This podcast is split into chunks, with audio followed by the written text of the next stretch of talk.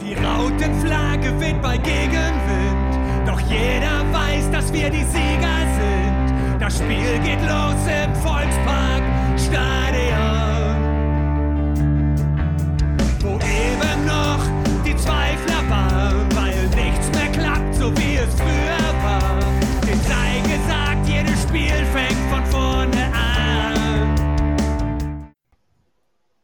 Moin und herzlich willkommen in der HSV Klönstuf. Diese Woche etwas früher dran. Ähm, wir nutzen die Chance und äh, nehmen dementsprechend am Sonntag auf. Und wir wollen über das gestrige Spiel sprechen. Der komplette Spieltag ist jetzt abgehakt.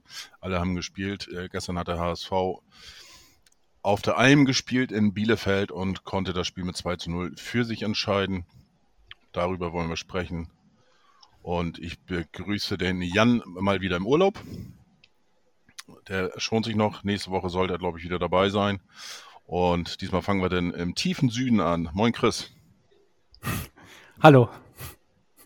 Und Grüß ganz, Grüß Gott. Und ganz tief oben im Norden, fast schon in Dänemark, ist der Fiete zu Hause. Moin, Fiete. Moin Moin. Ja, Chris, deine Analyse. Die Ja, hallo, hallo auch an dich. Also hallo an dich äh, in den Nordost, äh, Nordwesten. Das tut mir jetzt leid, dass ich dich gerade beim Trinken äh, gestört habe. Du wolltest noch einen Schluck nehmen. Gar kein Problem. Ähm, nur aus meiner Weltverein-Tasse äh, zu kaufen im Weltverein-Shop. so, Werbung ist jetzt auch gemacht. Nee, Spaß beiseite. Zum Spiel. Ähm, ich würde sagen, dadurch, dass wir meiner Meinung nach zwei unterschiedliche Halbzeiten gesehen haben, würde ich als erstes mal auf die erste Halbzeit eingehen. Ähm, was gibt's da zu sagen? Ich fand, das war ein, in der ersten Halbzeit ein guter Auftritt. Wir waren klar die bessere Mannschaft. Ähm, was in meinen Augen nicht schwer war, ohne unsere Leistung zu schmälern. Bielefeld war nämlich in der ersten Halbzeit eine absolute Katastrophe. So spielt ein Absteiger. Ähm, man kann sich kaum vorstellen, dass sie aus der ersten Liga zu uns runtergekommen sind. Und es ist genauso gelaufen, ähm, wie Fito und ich eigentlich besprochen hatten. Also wir hatten ja in der letzten Episode die, Epi ähm, die Diskussion, was werden sie machen? Und es war unberechenbar. Und es ist, war tatsächlich so, gegen ihr eigenes Naturell haben die versucht, gegen den HSV zu mauern. Das hat natürlich nicht sehr gut funktioniert. Und gerade bei den Entlastungsangriffen, wenn sie mal nach vorne gekommen sind, Slapstick. Ich erinnere mich, äh, links waren sie einmal durch, kriegt den Ball nicht richtig gestoppt, ein Kopfball wird durchgesteckt, mit der Maske, vielleicht lag es daran, ähm, so komisch annehmen, an, wollte er den annehmen, dass er das nicht geschafft hat. Und mehr Offensivaktionen habe ich von Bielefeld in der ersten Halbzeit auch nicht gesehen. Also keine nennenswerten. Wir hingegen, wir haben auf ein Tor gespielt.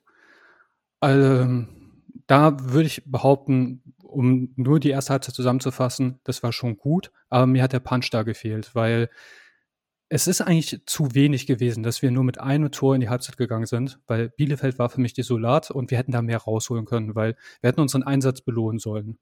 Habt ihr das genauso wahrgenommen?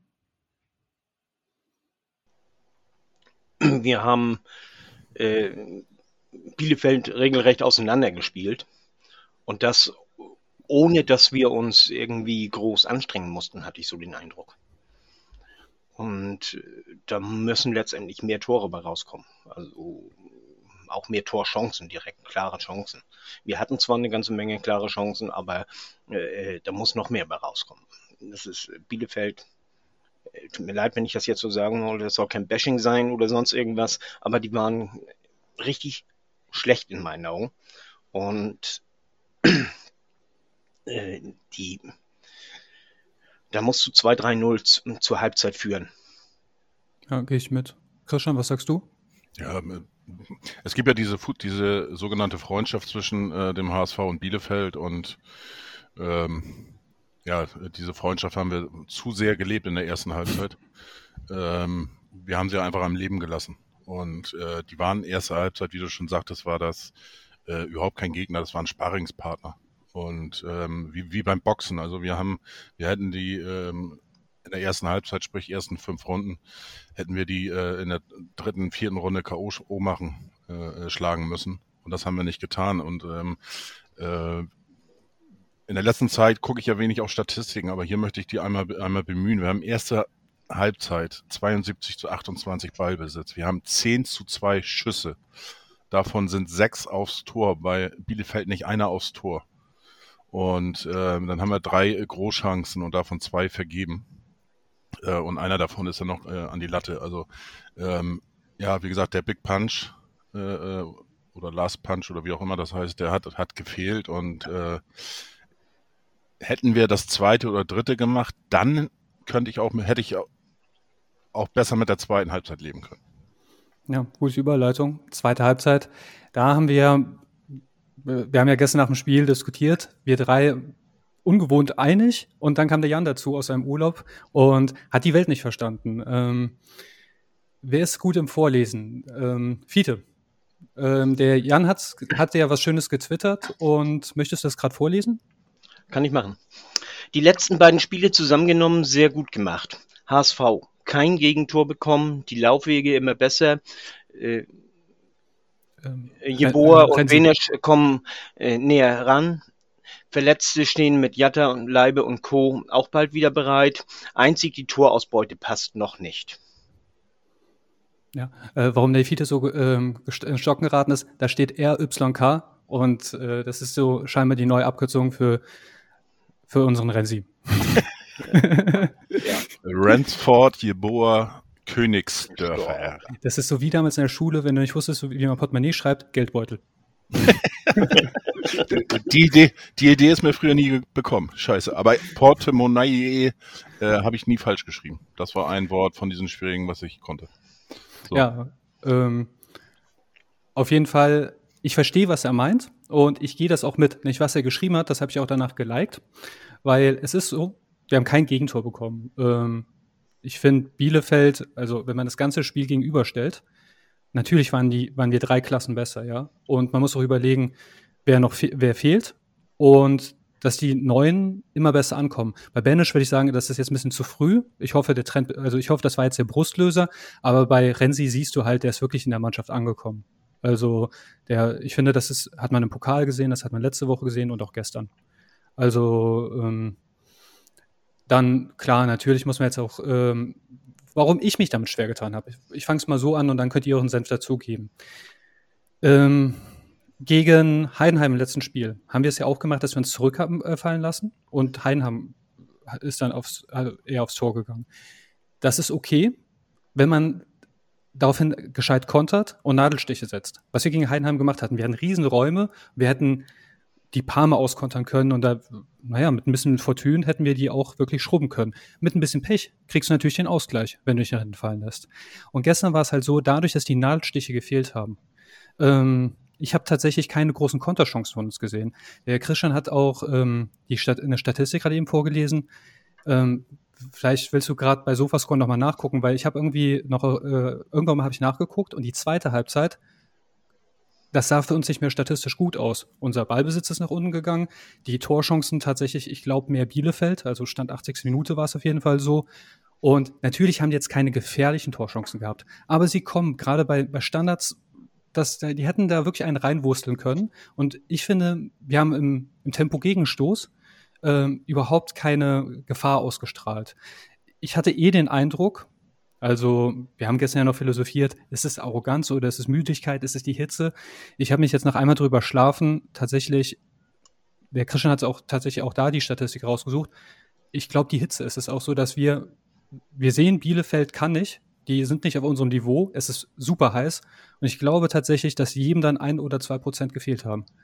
Äh, das habe ich ein bisschen bemängelt, weil ich finde tatsächlich, ich habe nicht diesen Punch, diese Aggressivität, die wir gegen Heidenheim hatten, die habe ich hier in Bielefeld nicht gesehen. Und deshalb denke ich, vom 2-0 waren die tatsächlich näher am Ausgleich dran, als wir. Klar, mit Banish waren sie auf einmal kaputt. Total demoralisiert, die laufen an.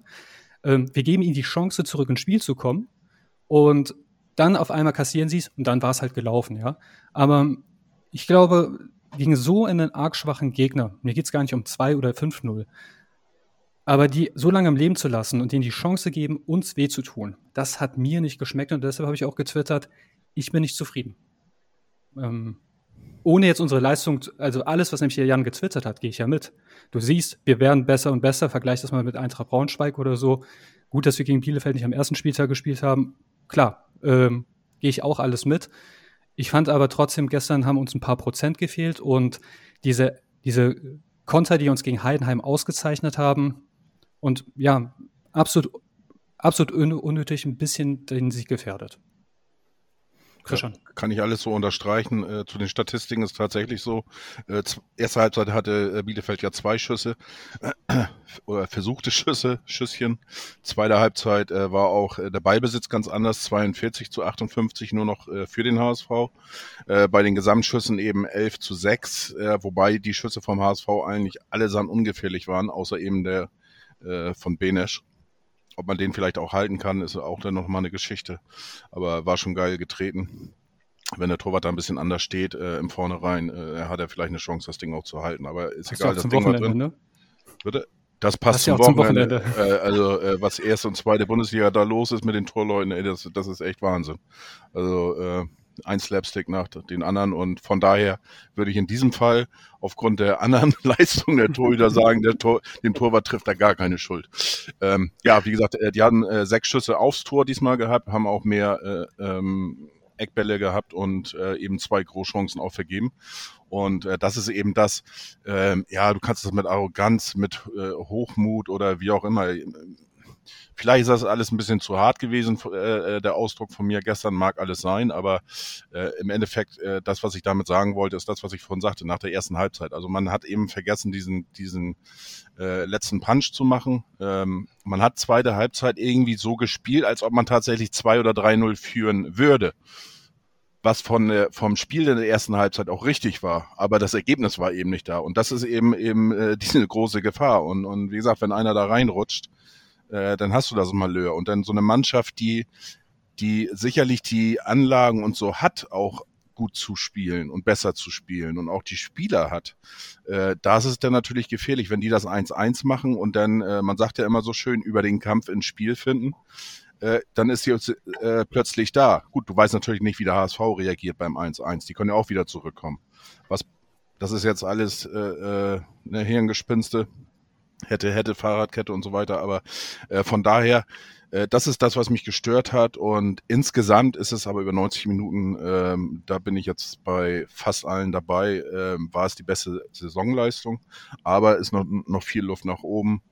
Und jetzt am Freitag haben wir gestern gesehen, gestern Darmstadt, äh, die spielen schon einen guten Fußball nach vorne und Freitag der nächste Gegner, aber da wird viele dann noch sicherlich vielleicht einen halben bis zwei Sätze zu sagen zu unserem nächsten Gegner. Aber jetzt sind wir in der mhm. zweiten Halbzeit und. Bevor der Fiete, ähm, nur um das hinzuzufügen, weil ich finde, das ist wirklich vielleicht ein bisschen komprimierter und schöner zusammengefasst, aber der einzige Unterschied ist, weil man muss es ja auch loben, ich finde diesen Ansatz, äh, okay, wir führen und lassen Gegner kommen, finde ich ja gut. Habe ich auch gegen Heidenheim gelobt. Nur mir haben diesmal diese, diese Nadelstiche, dieser, dieser Finishing-Move, der Todesstoß gefehlt. Und das war halt das. Und keine Ahnung, vielleicht, da, da fände ich es auch mal cool, wenn die Community zurückschreibt, falls sie das überhaupt so gesehen hat, ähm, woran das hätte liegen können. Ich tippe tatsächlich, ähm, wir haben viele Mittagsspiele gehabt in letzter Zeit. Ich glaube, bei den Abendspielen werden wir das nicht haben. Ich, diese Hitze ist total tödlich. Vielleicht hat es damit zu tun. Stand jetzt Voraussage auf kommenden Freitag 22, 23 Grad. Das würde natürlich mal äh, schnuggelig. Also das sind mal dann fast 10 Grad weniger und äh, ich glaube, da fällt das dann leichter und ja, schauen wir mal. Aber Fiete darf auch noch gerne was zur zweiten Halbzeit sagen. Also äh, das mit der Hitze sehe ich auch so, das ist äh, ganz klar. Man rennt in der Hitze nicht mehr, als unbedingt nötig tut. Ist so. Sind alles Menschen. Nichtsdestotrotz, äh, wenn wir 2-0 führen, denn habe ich überhaupt nichts gegen diese Art zu spielen. Nur mit einem Tor als Puffer ist mir das zu wenig. Äh, Klos hat auch nach dem Eckball eine schöne Chance gehabt. Äh, hat er kurz neben den Pfosten gesetzt. Äh, er stand am, am, kurzen Pfosten, hat den Ball quasi Richtung Tor verlängert. da wäre Heuer Fernandes nie rangekommen an den Ball. Äh, wenn der dann ins Tor gegangen wäre.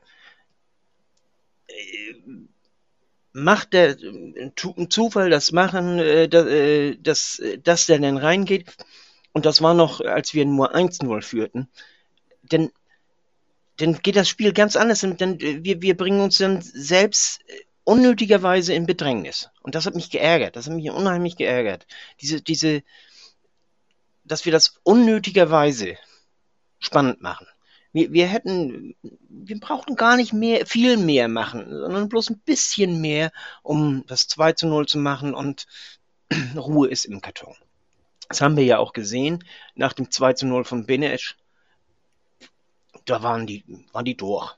Es war von jetzt auf gleich, äh, sicherlich haben die nachher auch noch äh, einige äh, gute Chancen gehabt in den letzten zehn Minuten, aber das war alles so, ja, das. Keine Hochkaräter, ne? Keine Hochkaräter und, und, und alles, alles so Larifari trotzdem so ein bisschen und, und äh, aber äh, das, mir hat das mindestens zweite Tor gefehlt. Ähm, ich fand das Gedankenexperiment von Christian ganz interessant. Was wäre denn gewesen, wenn die den Ausgleich geschossen hätten?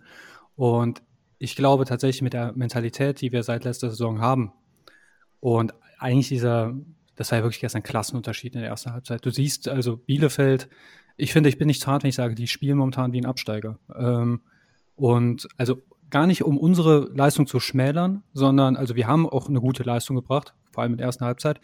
Aber die anderen, das wundert mich ja wirklich. Also ich, vor ein paar Wochen haben die noch erste Liga gespielt und das hat ja gar nichts mehr miteinander zu tun. Und ich glaube tatsächlich, wenn wir müssen, das ist, ich, ich jetzt kommt schon wieder der Bayern-Vergleich, Christian, wir haben die 16. Minute. Bei Bayern München ist das ja auch so, hat man ja auch gesehen, wenn die wieder kassiert haben, zum Beispiel in Leipzig, dann lassen die fünf Minuten die Muskeln spielen und dann ist der Status quo wiederhergestellt. Könnte tatsächlich sein, dass das auch beim HSV so ist. Werden wir jetzt natürlich, wir haben keine Glaskugel hier und wenn, dann bringt uns das wahrscheinlich auch nichts, weil wir alle keine medialen Fähigkeiten haben, also ich zumindest nicht. Und ähm, aber also ich will da gar nicht den Teufel an die Wand malen. Es hat mich jetzt gestern halt nicht wirklich abgeholt. Ich fand das Risiko unnötig. Nichtsdestotrotz, um dann auch vielleicht den Bogen äh, zurück zu Jans Statement zu machen, ja, wir sind auf dem richtigen Weg. Vor allem, wenn man halt auch auf die Konkurrenz guckt, weil vor allem die Mannschaften, die bei den Buchmachern oben standen, die sind im Abstiegskampf.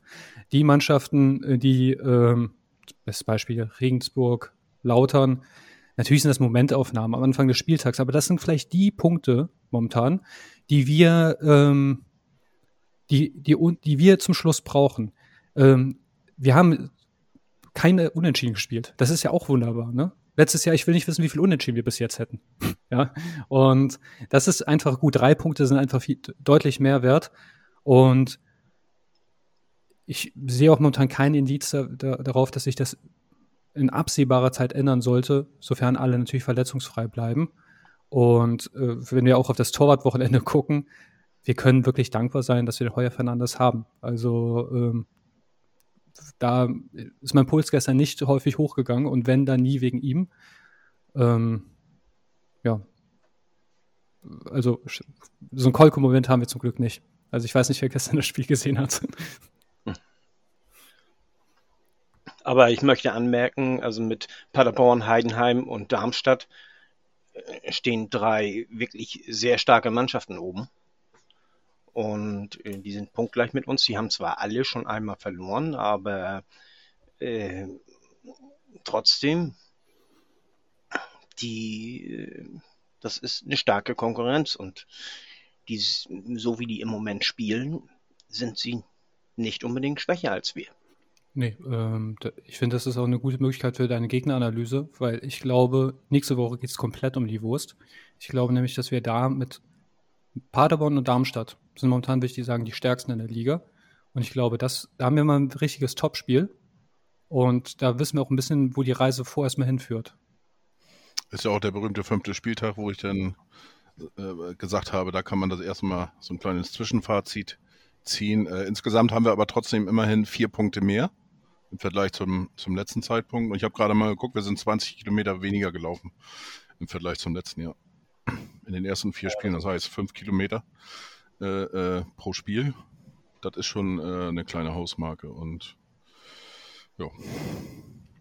Hm, vielleicht auch ein Indiz, dass wir effektiver geworden sind. Also, ich meine, bei Darmstadt, äh, zweiter Spieltag gegen ja, Dresden, das war ja wirklich wie Sucherzellhasen Definitiv. Also wenn ich mir die XG äh, angucke, die wir bisher hatten in den ersten vier Spielen, äh, bei den, ich habe jetzt noch nicht geguckt, aber ich im Vergleich zur letzten Jahr würde ich sagen, die wären da im unteren Drittel, äh, die vier Spiele von den XGs her. Wir hatten ja, keine Ahnung, ich glaube 2, irgendwas im Schnitt gehabt und liegen jetzt ja, anfangs Chancentod, ne? Ja, ich mich noch.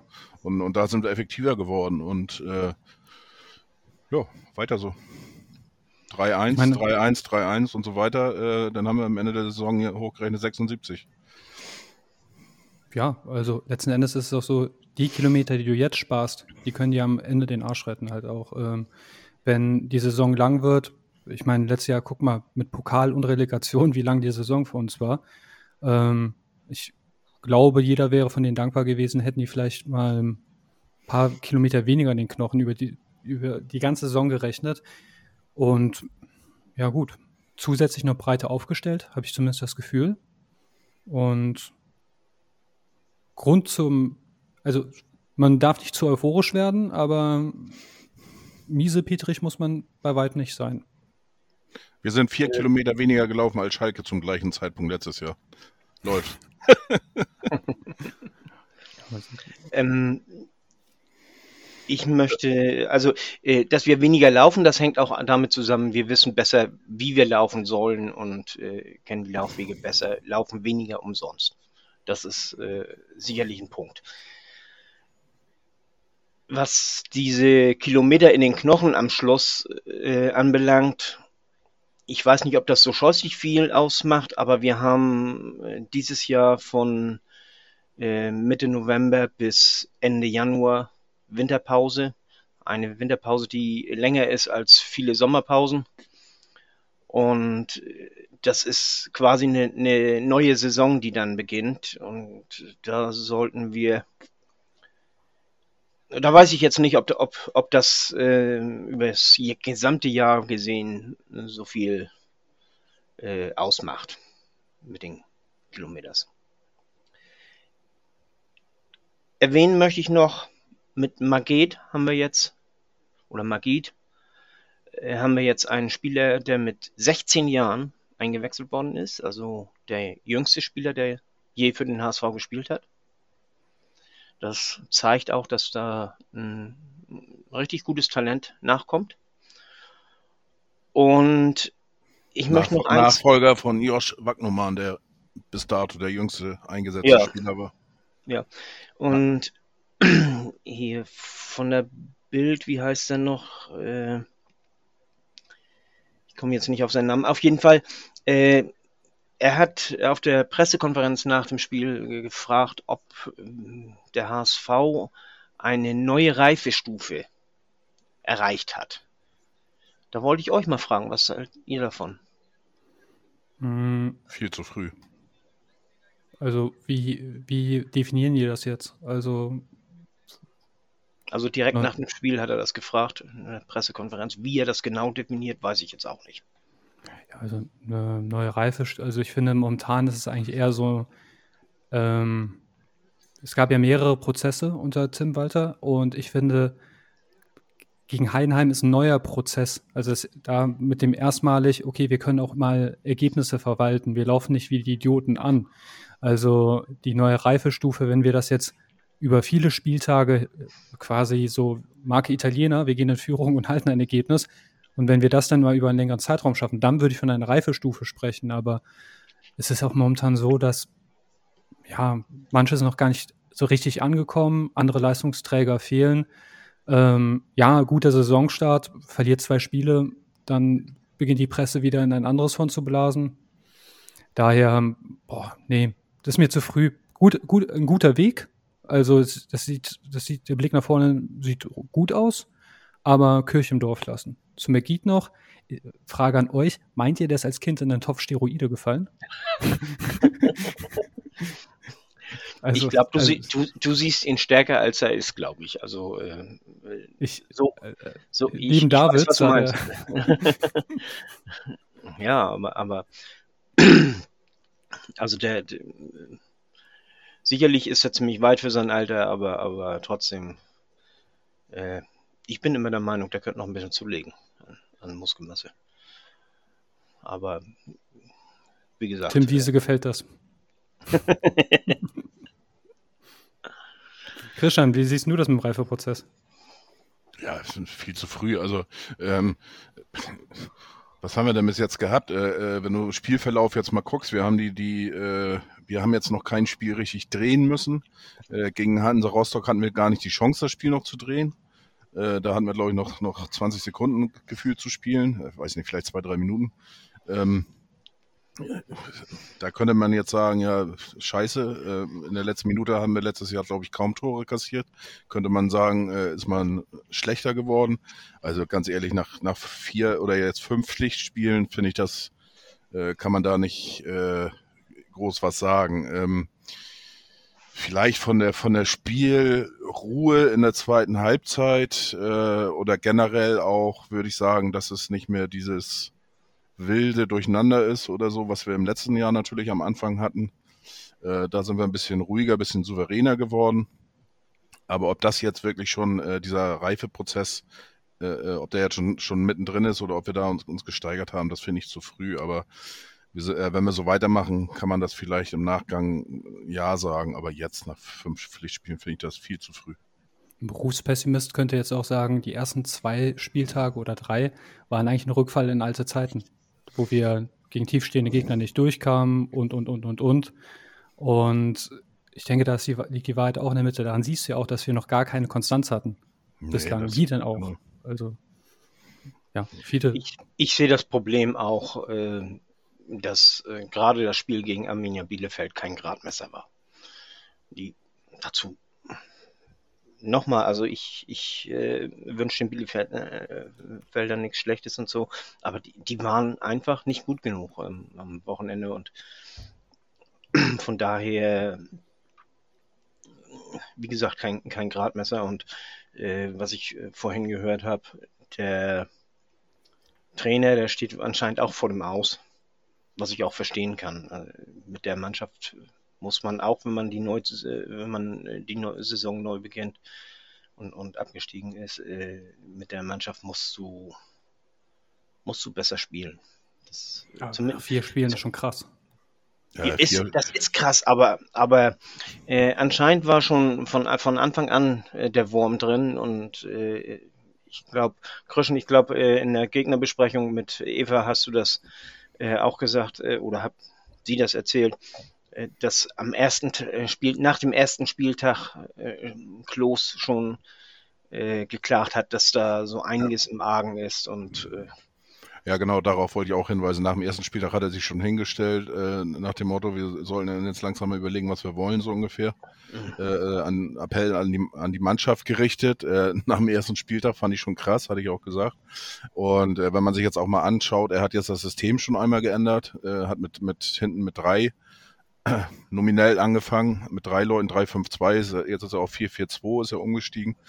Ähm, ja, die Mannschaft hast du auch gesehen, die, die wirkt überhaupt nicht eingespielt, überhaupt nicht homogen und ähm, ich habe da jetzt auch kein, kein, weiß ich nicht, den Kampf ein bisschen vermisst. Zweite Halbzeit haben wir sie, sie gelassen. Äh, deswegen ist das schwierig. Und aber was ich von außen sehe, muss ich auch sagen, ähm, ja, was ich am, am, Samstag auch schon sagte nach dem Spiel, äh, ich glaube, ähm, das könnte der erste Trainerwechsel könnte tatsächlich in Bielefeld stattfinden und nicht äh, vielleicht wie andere geschätzt haben woanders. Also das ist für mich aktuell tatsächlich der, der Favorit Nummer eins auf dem Trainerwechsel. Wobei der Lieberknecht hat das System auch schon gewechselt. Also hat mit der Viererkette begonnen. Five hat sich ja diese rote Karte im ersten Spiel abgeholt und danach sind die auf Dreierkette gewechselt. Ja, also, aber die, die, die sind seit anderthalb Jahren zusammen. Das finde ich nee, schon ein bisschen, ne?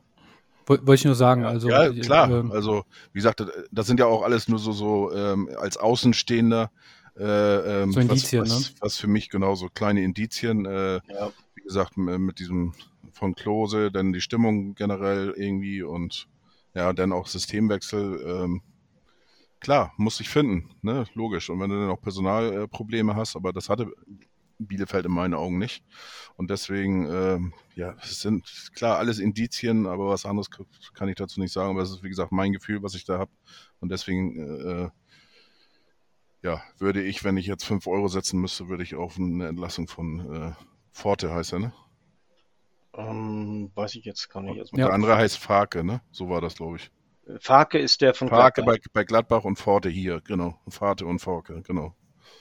Jo, Also ich sehe das mit, mit Lieb äh, hier Lieberknecht äh, bei Darmstadt sehe ich ein bisschen anders.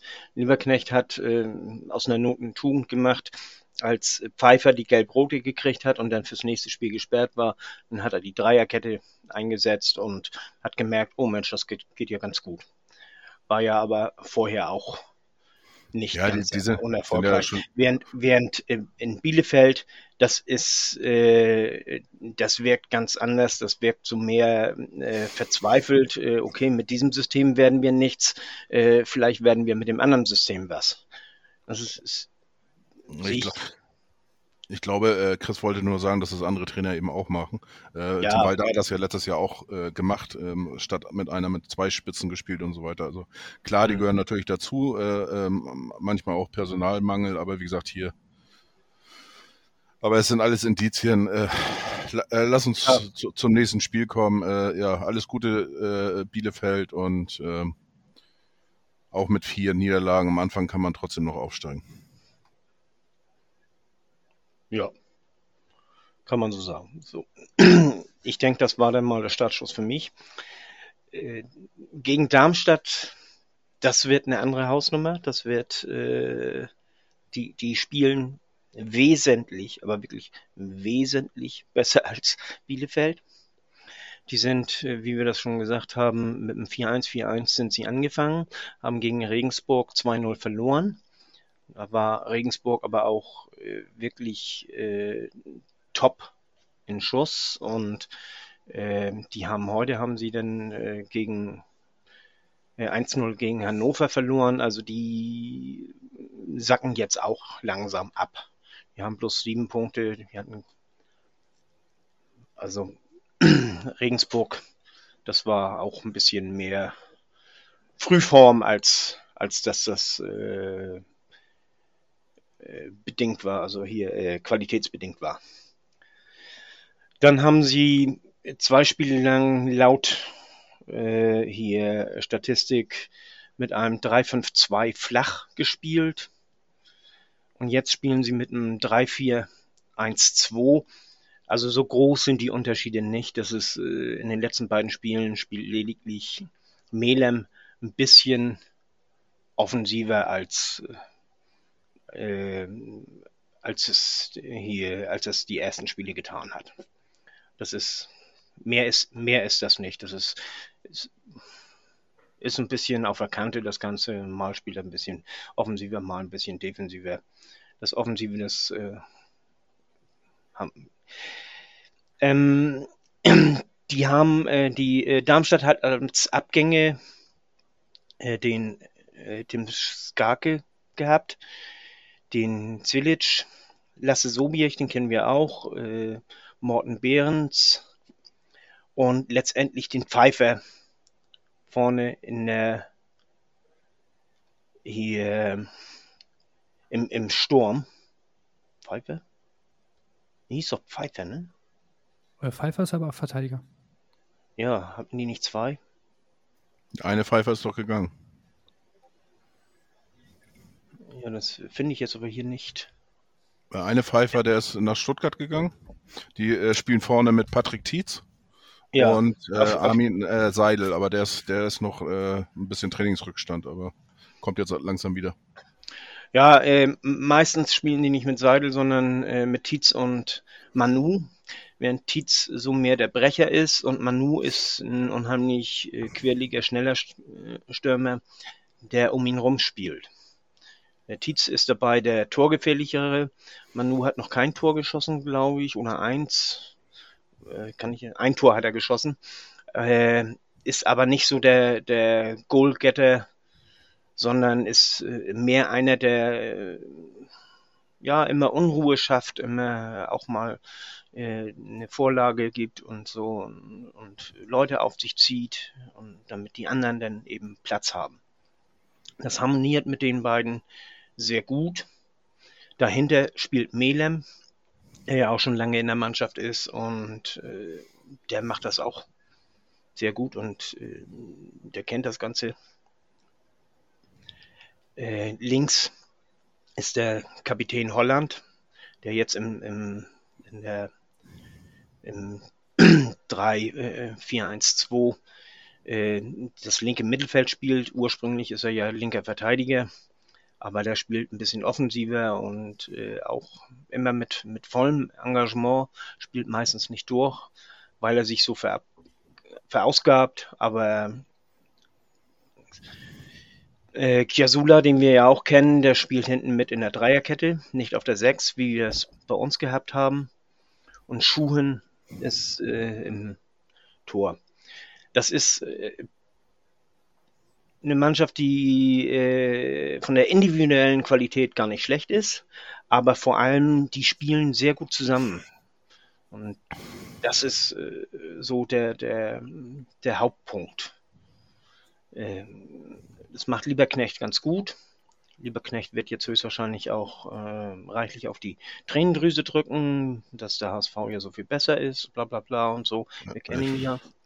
Die Frage habe ich mir für nachher aufbewahrt, wie oft wir jetzt wohl diese Woche noch hören äh, müssen, dass äh, der HSV ja viel andere Möglichkeiten ja. hat und das alles. Aber Darmstadt hat äh, gestern, glaube ich, ja, gestern war das, ich komme in den Tagen mit durcheinander, äh, gegen 4-0 gegen Hansa Rostock gewonnen, während wir gegen Rostock verloren haben. Das ist auch ein Zeichen dafür. Weil wir nicht so ein Geschenk bekommen haben zu, zu Beginn. Ja. Also, wenn du mal 1-0 führst, ist es leichter. Genau. Ja, das stimmt. So ein, Tor, so ein Geschenk hätte ich auch gerne gehabt. Das war eins der vier Slapstick-Tore am Wochenende. Ja, das war. das stimmt. Wenn, wenn Rostock hätte kommen müssen gegen uns, äh, wäre das sicherlich auch anders ausgegangen. Das, das mag sein. Nichtsdestotrotz, äh, auch gegen Rostock musst du erstmal vier Tore machen. Die sind defensiv stark. Und du musst sie eben auch auseinanderspielen können. Und da haben sie eben den Manu, diesen, diesen Spiel, mit Manu, diesen Spieler, der eins gegen eins auch mal gehen kann, der, äh, ihr erinnert euch, äh, den wir uns ja auch noch wünschen, Chris und ich. Und das wird äh, ein ganz anderes Spiel. Äh, gegen Bielefeld äh, habe ich auch äh, gesehen, wir hatten unheimlich viel Platz zum Spielen. Das, das gab kaum, wir haben kaum, kaum, die haben uns kaum auf den Füßen gestanden. Und das wird gegen Darmstadt ganz anders werden. Die werden uns auf den Füßen stehen und äh, Nichtsdestotrotz äh, werden wir hier auch spielerisch arbeiten müssen. Und wir haben im, in der letzten Saison 5-0 gegen die gewonnen. Und das wird den Lieberknecht so dermaßen fuchsen, dass er die Mannschaft äh, anstacheln wird bis zum geht nicht mehr. Also ich erwarte ein sehr intensives Spiel und ich bin ja, mir nicht sicher, dass wir es gewinnen. Ja, äh, Jasula hat sich ja auch bisher stark zurückgehalten, hat erst eine gelbe Karte in fünf Spielen, was für ihn ja schon fast, äh, ja, weiß ich nicht, muss man ja schon fast die Frage stellen, ob er noch äh, in Form ist oder so. Ich glaube, das kommt auch davon, dass er jetzt in der Innenverteidigung spielt und äh, auch nicht direkt im Zentrum. Er hat weniger mit diesen schnellen Gegenspielern zu tun äh, und dass er keine taktischen Fouls machen muss und äh, arbeitet eben auch äh, mehr direkt im 16er, äh, wo, man, wo er ja auch vorsichtiger ist. Die meisten gelben Karten hat er ja doch immer in, in Momenten kassiert, wo wo man das äh, vertreten konnte. Also in, in, äh, auf, auf dem Platz, so in, nicht unbedingt direkt vom Tor und so. Ja, es waren ja meistens auch dann gegen schnellere Gegenspieler und genau. wie auch immer. Ja, du gehst schon davon aus, du bist nicht unsicher, ob wir gewinnen. Äh, Jan hat diesmal schon vorher getippt, der Tipp 0 zu 0. Fide, wenn du du bist ja immer noch meilenweit, wie gesagt, in Führung, wie immer. Unserer Tippliste. Ich. Oh, ich muss, ich muss echt überlegen. Wollt ihr nicht erstmal tippen? Ich. Ja, ja, das macht es leichter, bitte. okay. Also ich, ich bin mir nicht, äh, ich sag 3-2 so.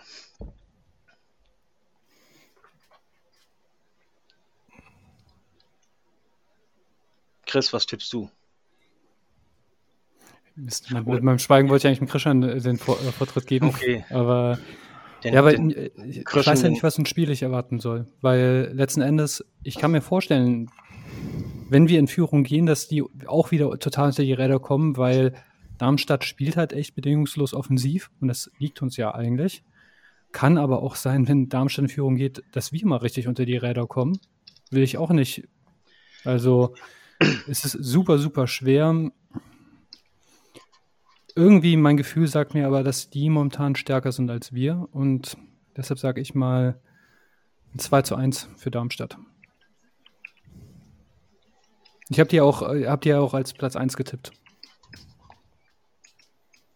Weil die glaub, also bei denen sehe ich einen Reifeprozess tatsächlich. Also, das ist, hat man aber auch schon letztes Jahr gesehen und mich hat es auch gewundert, dass sie sich gegen, gegen Ende der Saison so gewehrt haben, doch aufzusteigen. Weil es sah ja die ganze Zeit gut aus und total verrückt.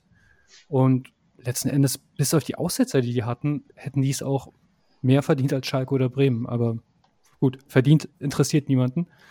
Und am Ende zählen nur Punkte. Ich tippe auf ein 4 zu 2. Hoffe da tatsächlich auf ein frühes Tor, dass wir das 2-0 auch machen, aber Darmstadt wird nie aufgeben. Und deswegen kann ich mir vorstellen, dass, äh, dass die dann nochmal rankommen auf ein Tor. Wir machen das 3-1, dann kommen die nochmal ran und dann machen wir das 4-2 und alles ist gut. Dein Wort in Gottes Ohr. Ja, also ich, äh, also ich sag mal so, das, das Spiel wird auf alle Fälle nicht unentschieden ausgehen. Weil Jan hat bis jetzt immer daneben gelegen. er, er tippt 0 zu 0. Also bei äh, den beiden Mannschaften, also HSV und Darmstadt, äh, gehe ich davon aus, dass Tore fallen. Ja. Also äh, 0 zu 0, das glaube ich ganz ehrlich nicht. Wenn es nachher ein 2 zu 2, 3 zu 3 wird, okay. Das kann ich mir schon eher vorstellen. Aber Jetzt hast du auch schon alle äh, Ergebnisse genannt, die es, glaube ich, im Fußball so gibt. Äh, jetzt musst du dich nur noch festlegen, Fide. ich habe mich doch festgelegt, ein 3-1. Achso. Dann habe ich geschlafen. Gut, ich bin jetzt wieder wach. Ja. 9-2-2-0 ist die Tipp-Ausbeute in der HSV Cleanstuf-Runde. Aktuell. Da äh, Jan ja immer daneben liegt, ist ja klar. Und da viele mit Abstand kann sich jeder ausrechnen, wer denn zwei Punkte hat. Meine zwei Ja. Punkte sind besser als deine. Natürlich. Na, na, aber aber na, natürlich, natürlich. Ähm, das war Fußball. Wir, äh, auch wenn, wenn ich ja persönlich meine Therapie-Runde, äh, Runde, äh, Therapiestunde habe mit, mit Jörg, die jetzt auch irgendwann bald wieder fortgesetzt wird, äh, müssen wir trotzdem mal kurz äh, auch ein bisschen in die Politik gehen beim HSV zum Schluss, auch wenn es weh tut. Äh, Spiel ist damit abgeschlossen. Und wehe, da kommt jetzt noch einer rückwirkend und sagt irgendwas. Wir haben nicht über den Schiedsrichter gesprochen. Vielen Dank. Also, Der Schiedsrichter. so, ähm, Klaus-Michael Kühne ist am einen Tag vor der Aufsichts mit Spannung erwartenden Aufsichtsratssitzung ähm, an den HSV über die Presse herangetreten, ähm, beziehungsweise hat gleichzeitig dem HSV und äh, diversen Presseanstalten eine Pressemitteilung zukommen lassen mit einem 10-Punkte-Plan, den sich jeder auch im Internet ansehen kann.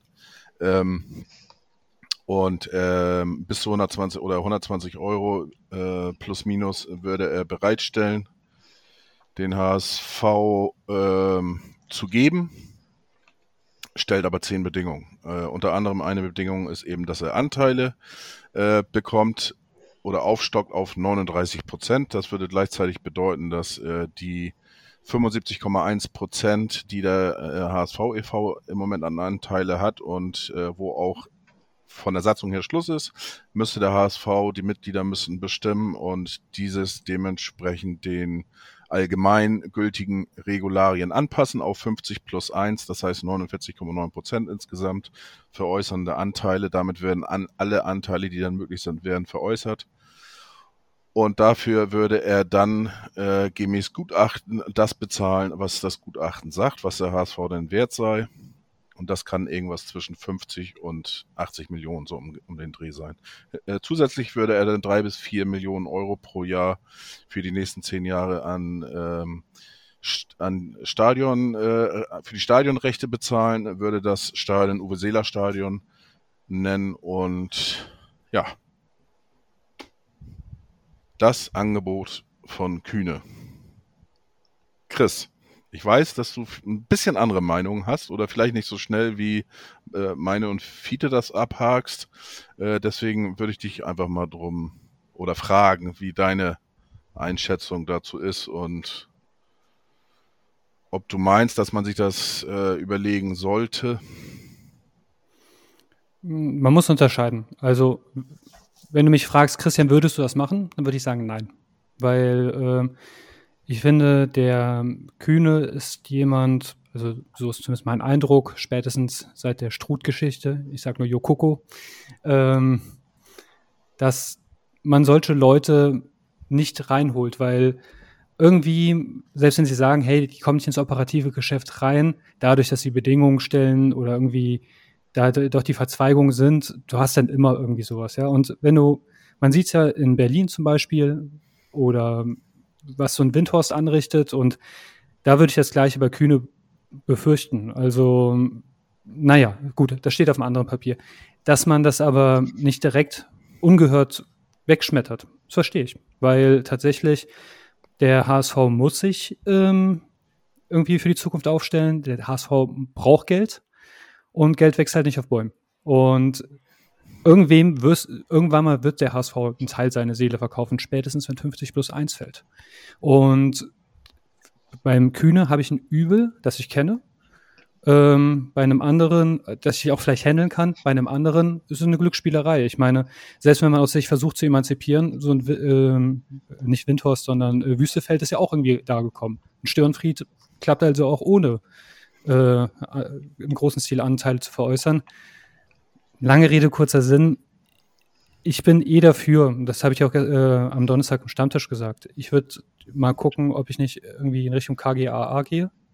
Ähm, eine sehr gute Möglichkeit, die Finanzen aufzub äh, aufzubessern, sehr gutes Modell für die Zukunft. Und aber ich verstehe schon, dass man sich Sorgen macht, wie wollen wir die Zukunft bezahlen. Die anderen verkaufen ihre Anteile.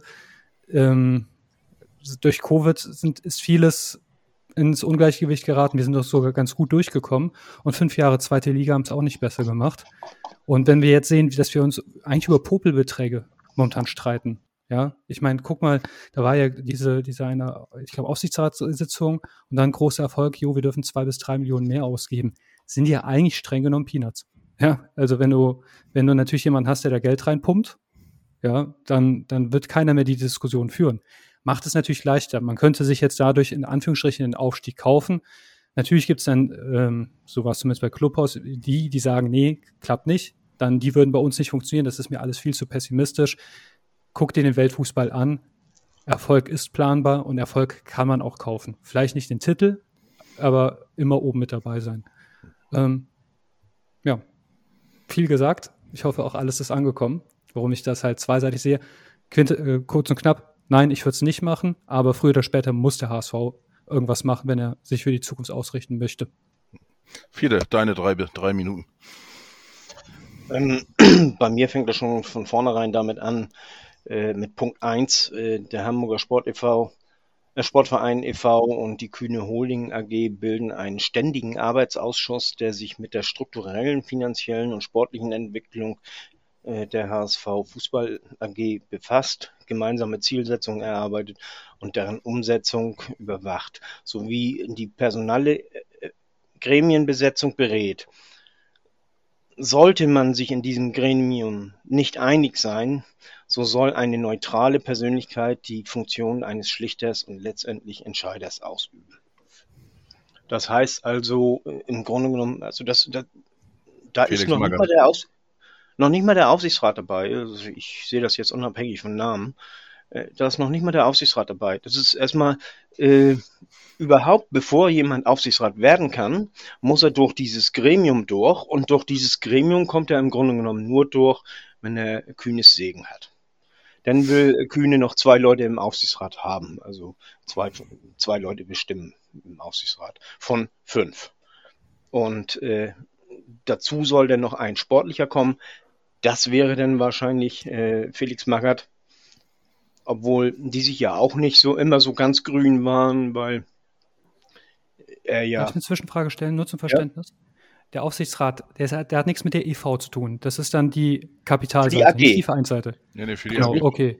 nicht die Weil Vereinsseite. sonst, sonst wäre es ein Verstoß gegen 50 plus 1. Daher die Frage. Okay. Ja, ja. Das ist nicht, das geht hier nur um die AG. Ne? Und insofern, äh, off, äh, das, das offiziell äh, verstößt das nicht gegen 50 plus 1, aber äh, der Einfluss von Kühne wird immens groß. Und dass Kühne nicht das beste Händchen hat für personelle Entscheidungen, das wissen wir auch. Er hat durch Kühne haben wir Dietmar Beiersdorfer bekommen. Große Katastrophe. Durch Kühne haben wir äh, diese ganze Geschichte mit Struth. Nee, Was? Nee. Bayersdorfer ist nicht auf den Mist von Kühne gewachsen. Das Doch. ist nicht, das ist, nee, das ist nicht korrekt. Man hat sich auf Kühne, äh, auf Bayersdorfer beim zweiten Mal verständigt, um äh, äh, die Gräben zu, zu kitten und möglichst einen zu finden, der von beiden Seiten angenommen wird.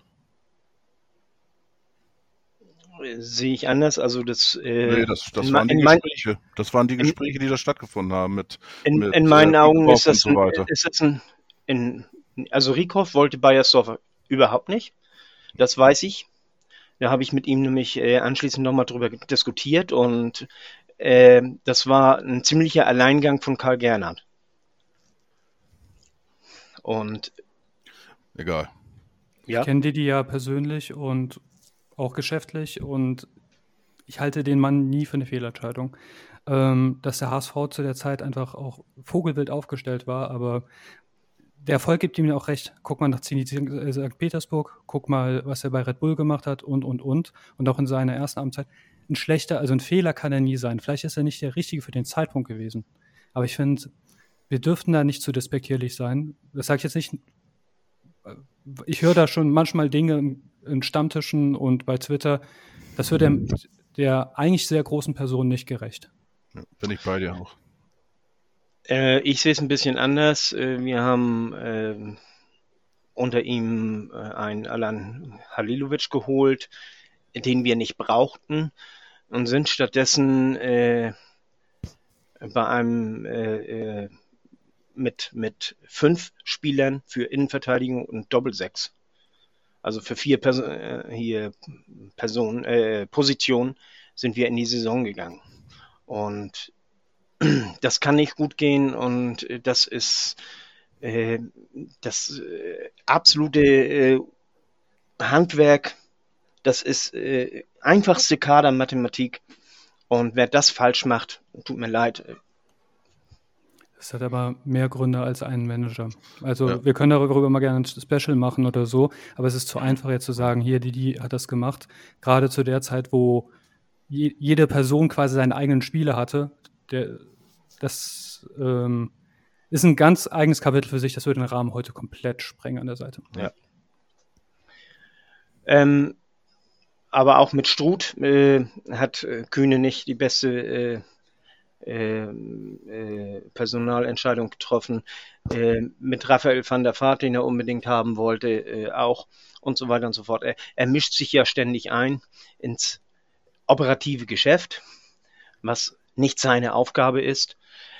Dann kommt noch dazu, dass er mit den Interviews äh, quasi, die er tätigt, mit dem Arsch äh, das umreißt, was er sich äh, mit seinem Kopf aufbaut und mit seinem Geld und äh, da richtig Leute äh, zerstört. Denn äh, als Hauptgeldgeber eines Vereins kannst du nicht mehr Interviews geben wie ein Fan, äh, sondern da musst du anders agieren. Und von daher äh, brauchen wir über den Rest meiner Ansicht nach gar nicht erst lange diskutieren. Äh, das äh, Kühne ist kein Mensch, der hier in dem Verein so viel zu sagen haben darf. Gut. Äh, wir haben da jetzt noch fünf Minuten sozusagen bis die Stunde, dann sage ich nochmal zwei Sätze dazu. Ähm, mir ist es eigentlich wurscht, ob es Kühne äh, ist dieser Person. Ich hätte das jetzt auch abgelehnt, wenn es äh, ein Abramovic gewesen wäre oder ein äh, äh, eine Firma, keine Ahnung, äh, ähm, auch wenn es die, ich weiß gar nicht, wer aktuell die, die, die geilste Firma äh, ist an der Börse oder die auch, auch einen guten Ruf hat.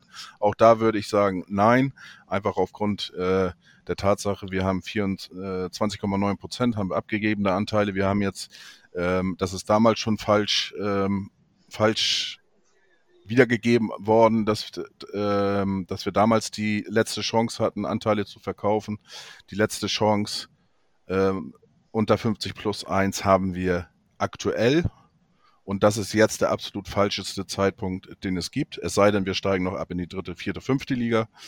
Ähm, aber ich gehe jetzt davon aus, dass wir es auch so schaffen, dass wir jetzt aufsteigen. Und äh, dann hast du alleine schon einen deutlichen äh, Mehrwert von den Anteilen. Und ähm, von daher ist es für mich der absolut falscheste Zeitpunkt und auch die absolut falscheste äh, Geschäftsform.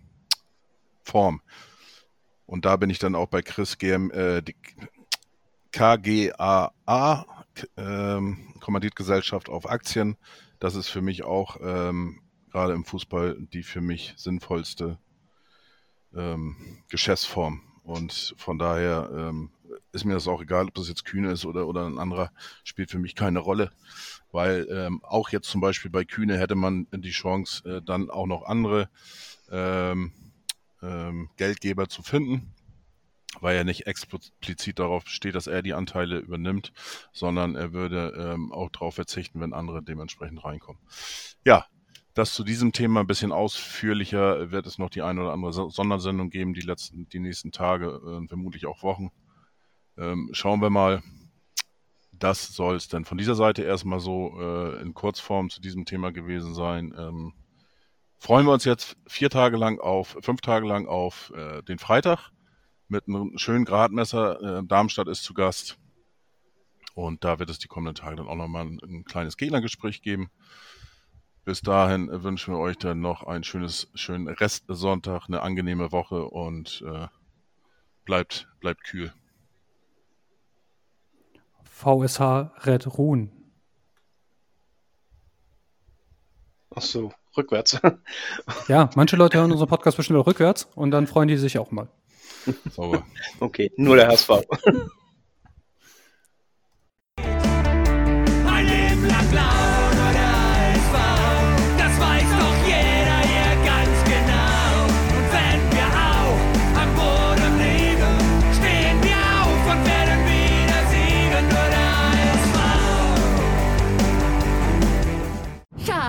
Ich bin neu verliebt. Was? Da drüben. Das ist er. Aber das ist ein Auto. Ja, eben. Mit ihm habe ich alles richtig gemacht. Wunschauto einfach kaufen, verkaufen oder leasen. Bei Autoscout24. Alles richtig gemacht. Wie baut man eine harmonische Beziehung zu seinem Hund auf? Puh, gar nicht so leicht. Und deshalb frage ich nach, wie es anderen Hundeeltern gelingt, beziehungsweise wie die daran arbeiten. Bei Iswas Dog reden wir dann drüber. Alle 14 Tage neu mit mir, Malte Asmus und unserer Expertin für eine harmonische Mensch-Hund-Beziehung, Melanie Lippisch. Iswas Dog mit Malte Asmus. Überall, wo es Podcasts gibt.